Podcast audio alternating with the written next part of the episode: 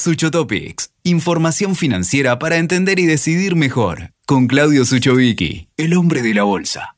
El problema no es que los precios sean baratos. El problema es que a pesar de que sean baratos, no aparece el comprador. Tiempo atrás, tuve la iniciativa de escribir un libro con mucha dedicación y esfuerzo, pero realmente mucho esfuerzo, mucha investigación.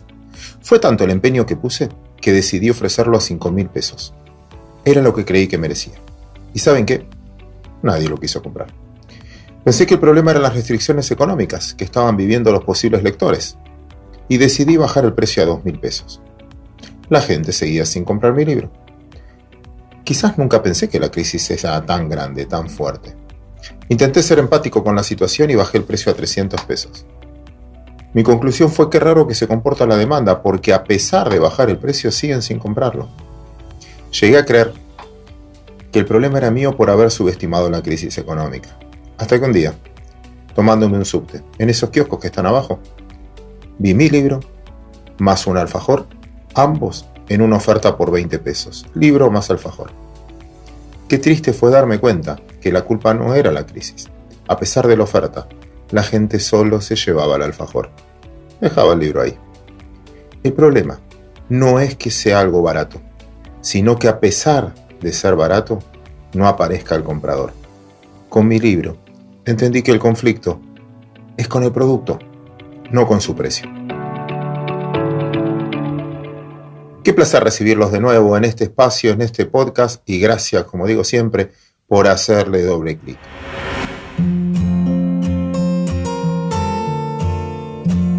Yo no tengo dudas que el valor de nuestras empresas, de nuestras casas, de nuestras tierras, de nuestros bonos, de nuestras confecciones, de nuestros salarios, de nuestras jubilaciones, de nuestros honorarios, están a precio de oferta.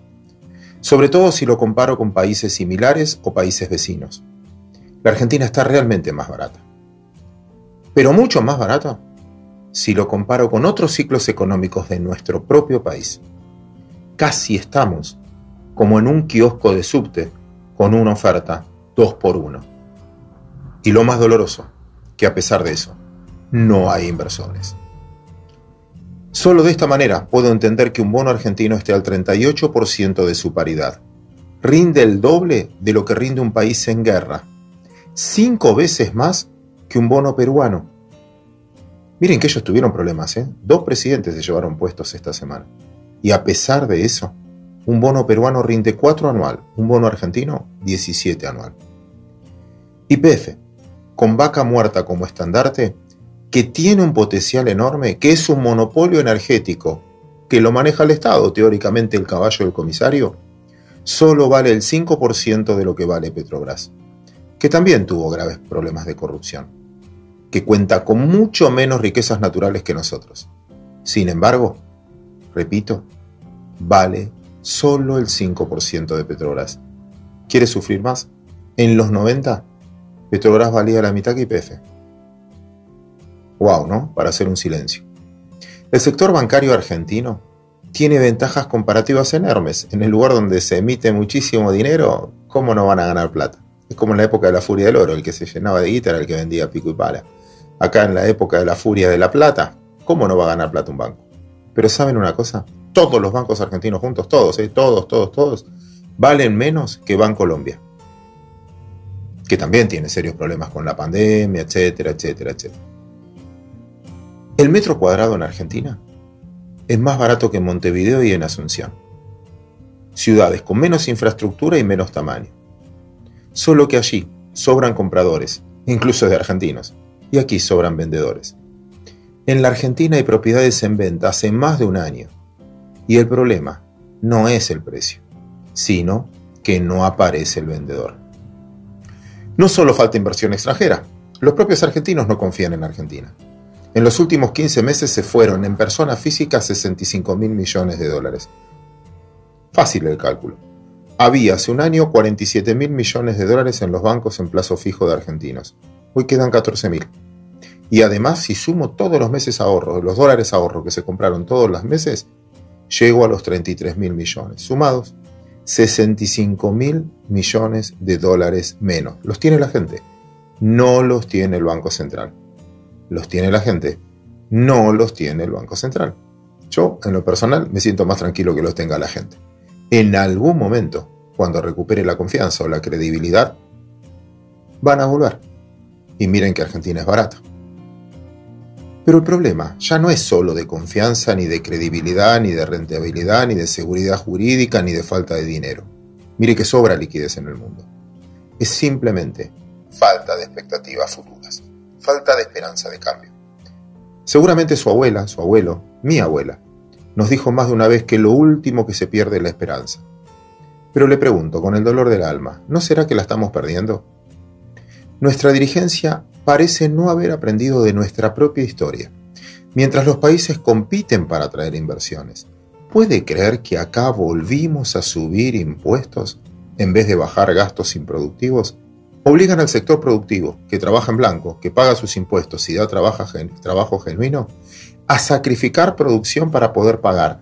Hasta cuando lo digo me suena ridículo que lo hagan alguien es como que tiene que vender una vaca para pagar impuestos, pero no es que solo se queda sin la vaca, se queda sin el negocio de la leche, sin el negocio de la carne, sin el negocio, todos los negocios que está acostumbrado a hacer.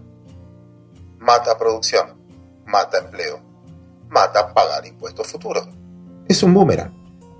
Pero no solo pasa con la nación, ¿eh? porque las provincias hacen lo mismo, e incluso la ciudad de Buenos Aires, que castiga el consumo con tarjeta de crédito. O sea, incentiva el uso en efectivo o sea, incentiva la economía en negro. O sea, vamos a terminar recaudando menos. Si ya lo vivimos varias veces, ya no es un tema ideológico, es un tema de corporación política. Les interesa solo sostener su status quo. ¿A costa de quién? Del contribuyente.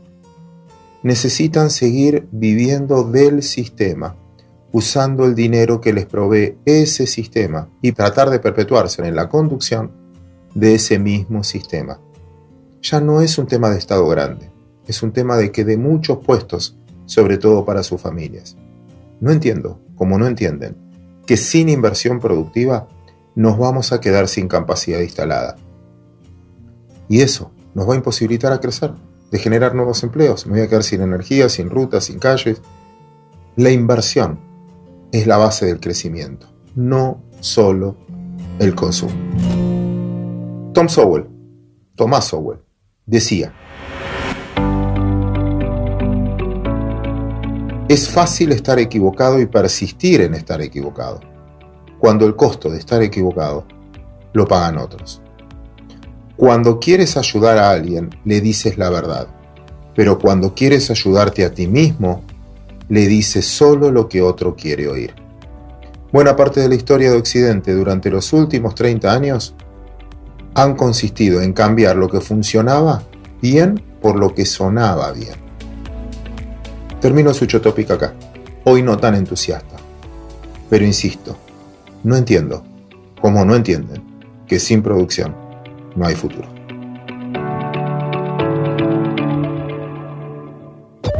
Escuchaste Sucho Topics con Claudio Suchovicki. WeToker. Sumamos las partes.